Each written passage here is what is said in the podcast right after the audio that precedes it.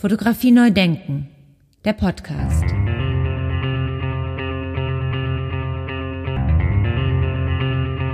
Festival Update. Ja, ganz herzlich willkommen zur vierten Ausgabe vom Festival Update. Mein Name ist Andy Scholz. Ja, ich berichte heute über ein Festival, zu dem ich nicht nur als Fotokünstler eingeladen wurde, sondern auch als Podcaster. Ich muss gestehen, ich hatte bis dahin noch nicht viel von diesem Festival in Niederösterreich direkt vor den Toren von Wien gehört. So viel sei jetzt schon mal aber gesagt. Es hat großen Spaß gemacht mit einem gut gelaunten Gastgeber und einer guten Mischung aus Fotoschaffenden und Journalistinnen. Aber eins nach dem anderen. Wie viele von euch und von Ihnen gehört haben, habe ich in Episode 97 den österreichischen Fotografen Lois Lammerhuber zu Gast gehabt. Kurze Zeit später, als die Episode veröffentlicht war, bekam ich eine Einladung nach Niederösterreich, genauer gesagt nach Baden bei Wien. Baden liegt ungefähr 30 Kilometer entfernt vor den Toren von Wien und dort findet jährlich das internationale Festival Lagassili Baden Foto statt, das eben genau dieser Louis Lammerhuber 2018 ins Leben gerufen hat. Kurz zu Louis Lammerhuber, für die, die die Episode Nummer 97 noch nicht gehört haben. Lammerhuber hat weit über 1000 Fotoreportagen erarbeitet und davon etwa 250 für die Zeitschrift Geo. Dazu kommen noch 79 Bücher und hunderte Magazincover. Im Jahr 2009 gründete er gemeinsam mit seiner Frau Silvia den Verlag Edition Lammerhuber, der seither über 200 Preise bekommen hat. 2017 äh, zum Beispiel auch als bester Fotobuchverlag in Europa wurde er ausgezeichnet. Seit 1994 ist Lammerhuber Mitglied des Art Directors Club in New York. Im Jahr 2014 wurde ihm das österreichische Ehrenkreuz für Wissenschaft und Kunst der ersten Klasse verliehen und 2017 erhielt er das goldene Ehrenzeichen für Verdienste um das Land Wien und das große Ehrenzeichen für Verdienste um das Bundesland Niederösterreich. Seit 2018 ist er Direktor des Festivals Lagassili Baden Foto in Baden und hat von dort aus ähm, jedes Jahr das Open Air Foto Festival Lagassili aus der bretonischen Stadt Lagassili in, nach Österreich importiert. Die Freundschaft zum Direktor des Lagassili Foto Festivals Jacques Roche hat das möglich gemacht. Ich muss sagen, es lohnt sich, dort einmal hinzufahren nach Baden bei Wien und Ausschau nach Fotografien zu halten. Das Festival findet jedes Jahr statt, von Juni bis Oktober. Alles draußen, alles Open Air und kostenfrei zu besichtigen. Am 19. August war es dann, äh, diesen Jahres war es dann für mich soweit und ich reiste nach Baden bei Wien und schaute mir das Ganze vor Ort an. Im Hotelzimmer angekommen allerdings musste ich erstmal direkt zum Handy greifen und Folgendes aufnehmen. Hören wir da mal rein.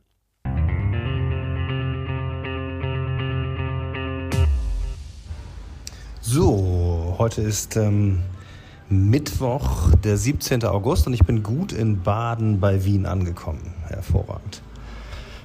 Ja, ich bin in meinem Hotelzimmer und draußen hört man Musik.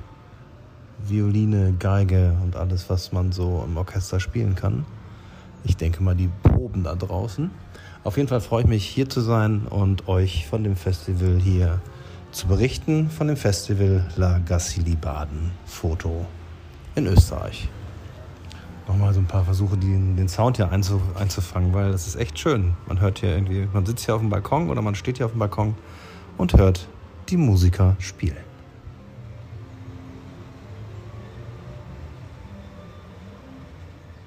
Wahrscheinlich hört man auch das Rauschen von dem Parkwasserfall hier, von dem kleinen Teich.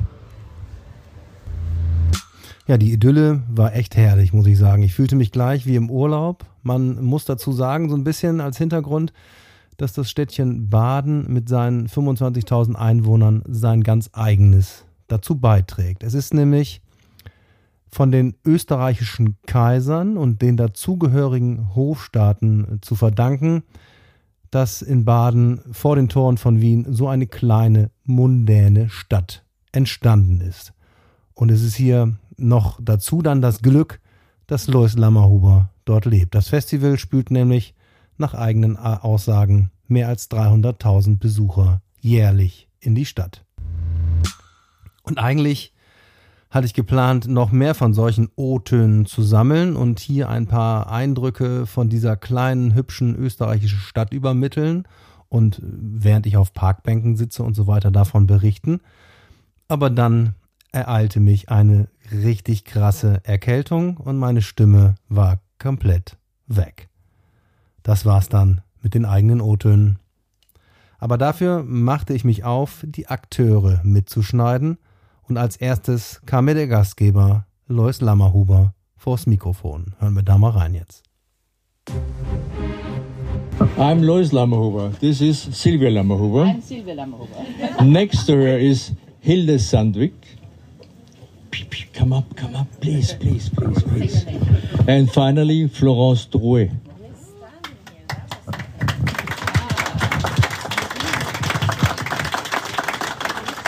And if you would not mind to come a little closer, you might hear us. So I know that it's a critical situation because of the weather. But many Scandinavians are here and they say, that's the best possible weather. I have to learn about this. Anyway, I'm, I'm really, really, really happy that you're all here and that we will tackle the rain this afternoon. I give you a very short outlook about what will happen. We walk from exhibition to exhibition, and each photographer present will give us some insight in what he or she did think while doing these works. And there's a tradition since the last year, we give you fish, and it's kind of a Scandinavian type fish or alpine type fish. It's grilled with a lot of grain salt, and it's really tasty. And after that, we give you a huge dumpling. Ja, und da ließ sich Lois Lammerhuber natürlich nicht, wie ich dann später festgestellt habe, nicht lumpen. Der Fisch war sensationell und der Knödel mit Marillenmarmelade anschließend auch. Aber gehen wir nochmal einen kleinen Schritt zurück nach dieser charmanten und gut gelaunten Begrüßung der Gäste, die wir gerade gehört haben, ging es dann erst einmal los durch die Gärten, Gärten und Parks der Stadt. Von Station zu Station, von Bild zu Bild. Alles Open Air, alles draußen und kostenlos. Und wenn die KünstlerInnen anwesend waren, hat er oder sie selbst gesprochen, und seine oder ihre Arbeit selbst vorgestellt. Hier erstmal ein kleiner Überblick über die KünstlerInnen, die dieses Jahr zu sehen waren. Wie ihr vielleicht schon gelesen habt, war der diesjährige Themenschwerpunkt des Festivals äh, auf Skandinavien gelegt, deswegen auch der Titel des Festivals Nordwärts. Die KünstlerInnen, die aus Skandinavien auf ganz besondere Weise uns näher gebracht wurden, waren folgende. Und bitte, das muss ich vorwegschicken, tragt es mir nicht nach, wenn ich die Namen nicht korrekt ausspreche.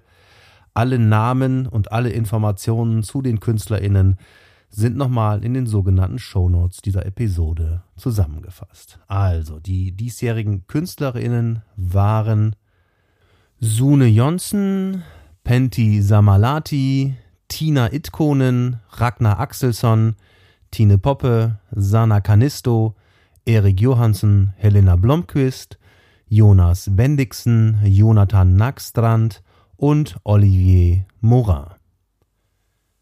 International beleuchteten folgende Fotografinnen den Zustand, den Zustand unserer Welt. Das waren dann Nick Brandt, Matthias Depardon, Imane Jamil, Florence Goupy, Brios Valercé, Florence Joubert und Aglaé Bori. Und dann waren da noch österreichische Fotografinnen von Weltrang zu sehen, nämlich Inge Morath, Christine de Grancy und Verena Andrea Brenner. Sowie eine wunderbare fotografische Hommage an das 100-jährige Bestehen Niederösterreichs mit der Arbeit des erst 20-jährigen Gregor Schörk, der in Baden lebt mit seiner Familie und dort aufgewachsen ist, über das Wildnisgebiet Dürrenstein-Lassingtal, das einem der größten, das einen der größten Urwälder Mitteleuropas in sich birgt und im Juli 2017 zum UNESCO-Weltnaturerbe erhoben wurde. Ja, für meinen Podcast heute hier habe ich meine ganz persönlichen Highlights rausgesucht. Anfangen möchte ich mit dem in Schweden geborenen und heute in Prag lebenden Künstler Erik Johansen, dessen Arbeit ich bereits seit Jahren verfolge und den ich dann in Baden persönlich kennenlernen durfte. Hier seine Statements zu seiner Arbeit auf dem Festival Lagassili Baden Foto. Great. Do you hear me loud and clear? I only hear myself a little bit, so. Yeah. Thank you for coming. um, yeah, so, so my kind of work is a little bit different maybe from what we've seen today. And uh, if photography traditionally is about trying to capture a moment, to me it's more about trying to capture an idea, an idea in my head, and then try to make it look as if it's a photograph. But the tools that I use to create these images is just a camera and my own photos. There are no stock photos or CGI created elements or anything, so it's all about uh, either trying to capture as much as possible on location by building sets and uh, building using props and stuff like that, or sometimes it can be uh, because of practicality, shooting a lot of different places and combining them in post. So it's a quite uh, time consuming process uh, that makes me only realize around 10 images every year. Uh, and that's mostly because of planning. And planning is really what takes up the most time when it comes to creating these images. So I get a lot of ideas, and every time I come up with an idea, I usually sketch it down. Then I wait for a bit, and if I still like the idea, when I come back to it a couple of weeks or months later, then maybe it's actually good enough to, to try to continue working with. So then it's about finding the locations, and quite often, even though now I live in Prague in Czech Republic, I come back to Sweden to the areas where I grew up. And I think it's partly because of nostalgia being a very big uh, kind of inspiration to me, the way that I create my images, but also that uh, I get a lot of inspirations from children's books and uh, the environments that I grew up in Sweden. So, uh, in a way, I think it really helps me to have the distance from the places that I photograph, to also to come there and then make the image and then come back and work on them in Prague.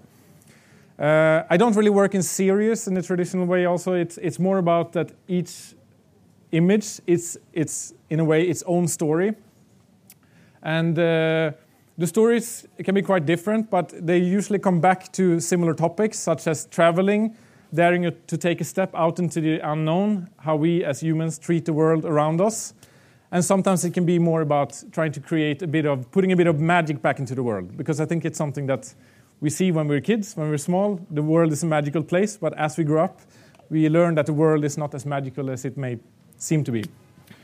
Um, and i thought it's good just to give you a little example uh, and i thought this was a good image for this. This is called leap of faith and it's about taking daring to take a step out into the unknown and when you have decided to take a step out into the unknown, uh, a lot of people maybe will doubt you and, and, think that that will not work out, right? So I think when I usually ask, I would say that most people say that this will also not work. But that's the thing, that you don't always know. And uh, it's the most unexpected uh, things that can sometimes work out as well. What I try to do is to create a window into another world. That's what I want my images to be. And to me, like uh, the power of a still image is also that uh, you capture an infinite like moment of, like short moment in time in a way. Uh, so and i want this moment to ask people the question how did it become like this and what will happen next? So try to make people think about it as well. And that was also the case here when i decided where would a man be placed in, in the scene here? Would he be i was thinking maybe he's on his way up the stairs. Maybe it's just when he's taking a step out and he's flying away or falling down uh, but I thought the most interesting moment would be the moment when he has decided to take a step out, but you don't really know what will happen next. Um, and it's also like, even though he dares to take a step, he's also like kind of following the rules, waiting for the green light and uh, one balloon per person. So it's, uh, yeah. So even though he decided to do it, he's still kind of like doing what he's supposed to do. Um, so I can basically talk about each image here, but I think we don't have that much time. So if you have any questions, we can talk afterwards as well. Um, was there something else I wanted to say? Um, a, a, lot of the locations are also shot in a lot of different places, and as I said, most of it is photographed in Sweden and Scandinavia, and the northern countries. In the example here, the, the background is photographed in Norway, and the foreground with the tower is photographed in Ireland. Um, yeah, so uh, have a look for yourself. And I'm very happy that we are doing really big images here because I think you can both look, walk around and have a look at the images, but you can also come close and really see all the details as well. So thank you so much.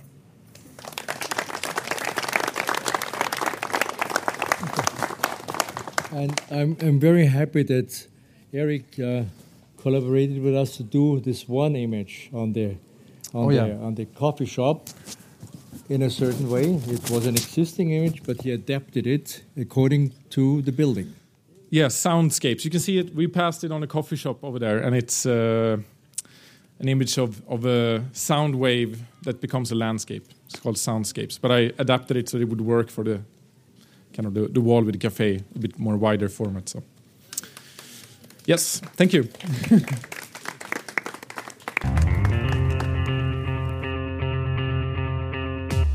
Ja, ich bin gespannt auf die nächsten surrealen Bilder von Erik Johansen und auf unser gemeinsames Gespräch, das wir voraussichtlich, so haben wir zumindest gesprochen, im Dezember 2022 führen werden. Für meinen englischsprachigen Podcast Rethinking Photography, den ich gerade vorbereite.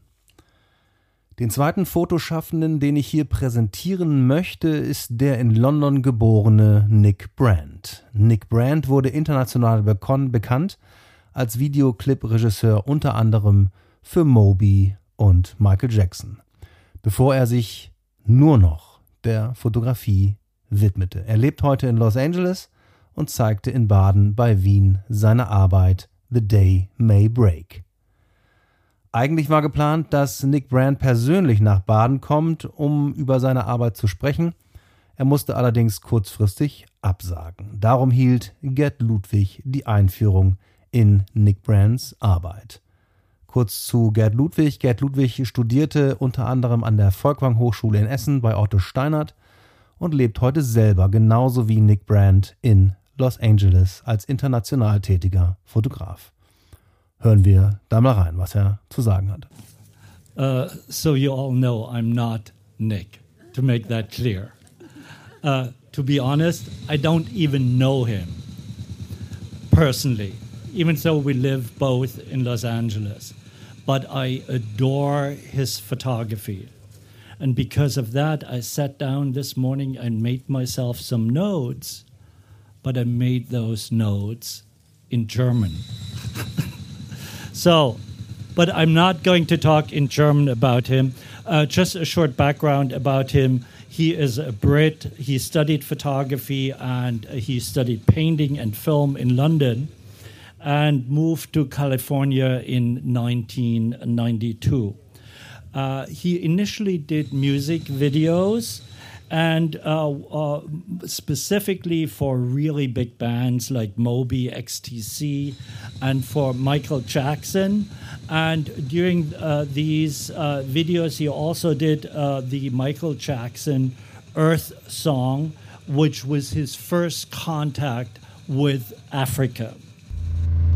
So the, the trilogy was called On This Earth. Uh, the second one was called A Shadow Falls, and the third one, Across This Ravaged Land. And in a free translation into German, Auf unsere Erde fällt ein Schatten auf das verwüstete Land. Because the trilogy can be put into one single sentence. It also shows his very conceptual thinking about photography. It's not the documentary photography that my colleagues at National Ge- Geographic do, like Nick Nichols, but it is a very artistic and conceptual thinking. Now, what we see here, this empty world, uh, is also about uh, Africa, but it goes on and describes uh, sceneries where the photo uh, uh, traps were used to photograph uh, the wild large animals. Um, and then uh, in this six month project, he later photographed the people and combined this uh, in uh, Photoshop, combined two images. The next project was called The Day May Break, and it has a double meaning. The day may break uh, can refer to the breaking of dawn, and it also can refer to the breaking of a day like glass, uh, a total uh, way of destruction. The, uh, in, in that project, which we see in color, the people are so, the animals are so used to the people that they are literally photographed together. Uh, the all his images from the very beginning are really based on emotions. It is tender, it is fascinating, uh, it is human, it is incredibly impressive, it, it is uh, really uh, dark and uh, thinking or expecting dark uh, uh, events in the future, it's warning and is very compassionate. We see or we feel as if we are close to the end of the world. At the same time, it is uh, a reflection on ecocide, it is uh, a reflection on climate change, and uh, Nick is very uh, involved with saving the planet because of the climate change. But in his photographs, if we look, what sets his photographs aside is really the fact that he does not accuse, specifically not accuse, uh, uh, he does not accuse the people in his images. The people are as much victims as the large animals in all of his photographs what we feel and what we then conclude that the perpetrators are politics or maybe even we ourselves with our so called civilization. Um, but he did not stop uh, with the, uh, the photographs he also had has a foundation which is called the Big Life Foundation, uh, where he uh, protected 6,500 square kilometers in East Africa uh, and employs hundreds of Maasai rangers. Uh, and he follows up his pictures with deeds. Thank you.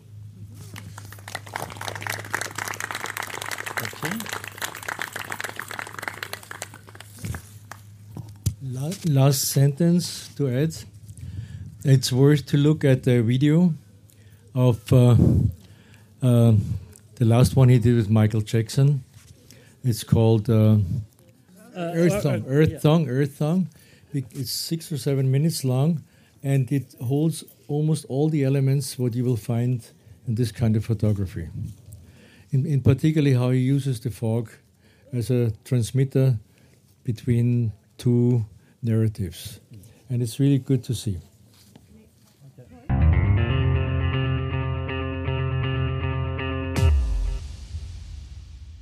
Vielen Dank nochmal an Lois Lammerhuber. Danke, Lois, äh, dass du hier noch einmal verwiesen hast auf das Video von Michael Jackson, das Video äh, zum Song Earth Song, das Nick Brand 1995 gedreht hat. Denn ich finde, egal was man über Michael Jackson heute äh, sagen muss, leider, ähm, das war wegweisend, finde ich. Vor 30 Jahren, fast vor 30 Jahren, hat er bereits so vehement und mit all seiner Popularität äh, aufgezeigt, wie anders wir mit unserer Erde umgehen müssen und was wir der Welt antun. So viel dazu. Vielen Dank nochmal, Lois, dass du das nochmal erwähnt hast.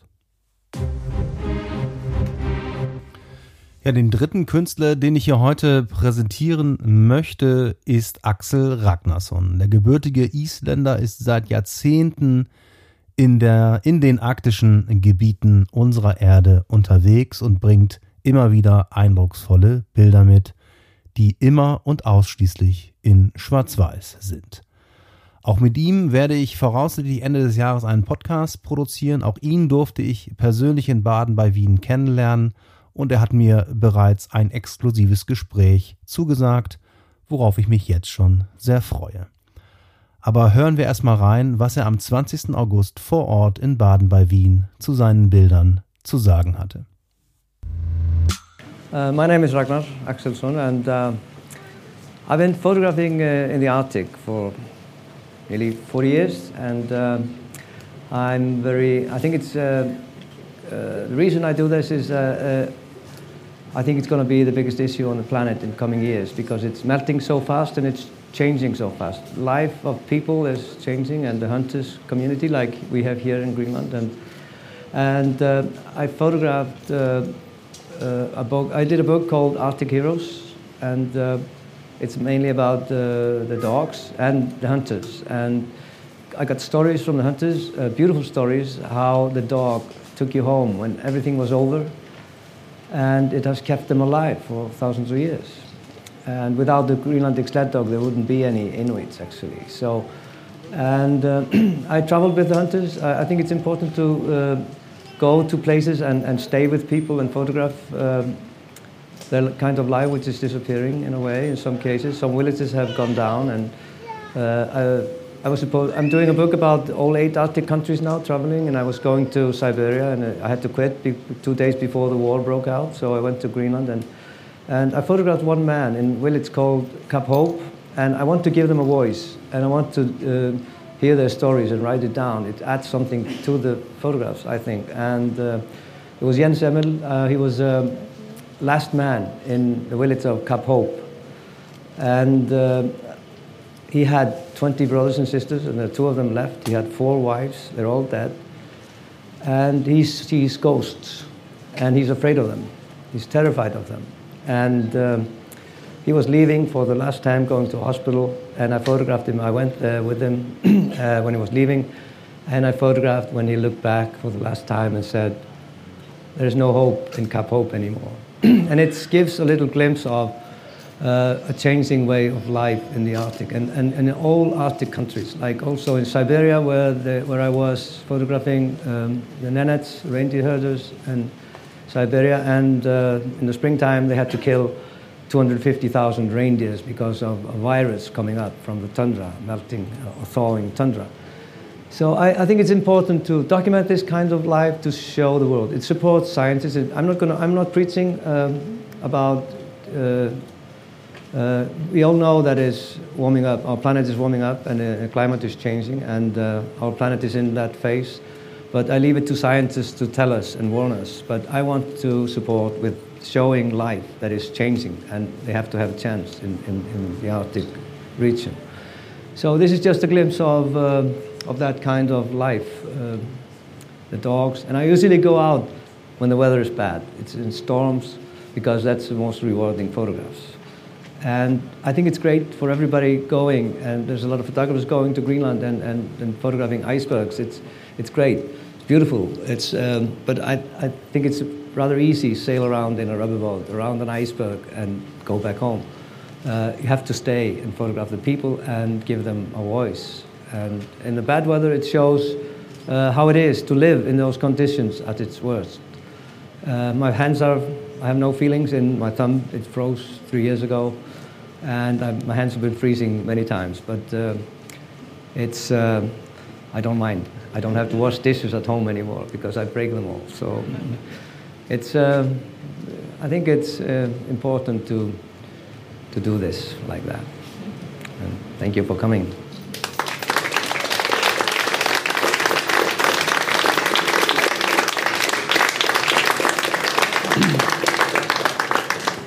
Thank you. Fotografie neu denken. Der Podcast.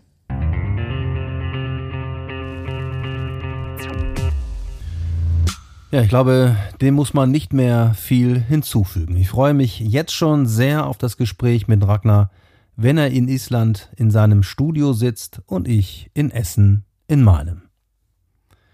Ich sage Ihnen und euch Bescheid, wenn es soweit ist und wenn der Podcast auf Englisch fertig ist. Ja, das war der erste Teil der Sonderpodcast-Ausgabe zum Festival Lagassili Baden Foto 2022. Der zweite Teil wird voraussichtlich kommende Woche online gehen. Im zweiten Teil lege ich dann den Fokus auf die lange Nacht der Fotografie beim Festival Lagassili Baden Foto, die wirklich hochkarätig besetzt war. Hier wird Nick Brandt noch einmal zu Wort kommen, genau wie Erik und Ragnar. Nick war live zugeschaltet und sprach mit Lois via Zoom auf der großen Leinwand und Erik und Ragnar saßen auf dem Podium im Gespräch mit der norwegischen Journalistin Hilde Sandvik. Informationen zum Festival Lagassili Baden Foto sind zu finden unter www.festival-lagassili-baden.foto oder einfach bei mir auf Instagram vorbeischauen unter Fotografie neu denken. Da habe ich einige schöne Fotos gepostet mit Erik und Ragnar natürlich, aber auch mit Lois und Freddy Langer. Alle weiteren Informationen, äh, Informationen sind auch in den sogenannten Shownotes zu dieser Episode zum Anklicken aufbereitet. In diesem Sinne danke fürs Zuhören hier und heute beim ersten Teil meines Berichts über das Festival Lagassili Baden Foto in Baden bei Wien. Der zweite Teil kommt demnächst. Nicht vergessen, immer wieder reinhören, überall, wo es Podcasts gibt oder einfach auf Abonnieren klicken. Einen besonderen Dank möchte ich an dieser Stelle aussprechen, nämlich an Akadi und das Team von FotoTV, die mir freundlicherweise vor Ort in Baden bei Wien einige Tonmitschnitte zur Verfügung gestellt haben. Danke fürs Zuhören, danke fürs immer wieder reinhören und weitersagen. Gesund bleiben da draußen und bis zum nächsten Mal. Ciao, ciao. Fotografie neu denken. Der Podcast.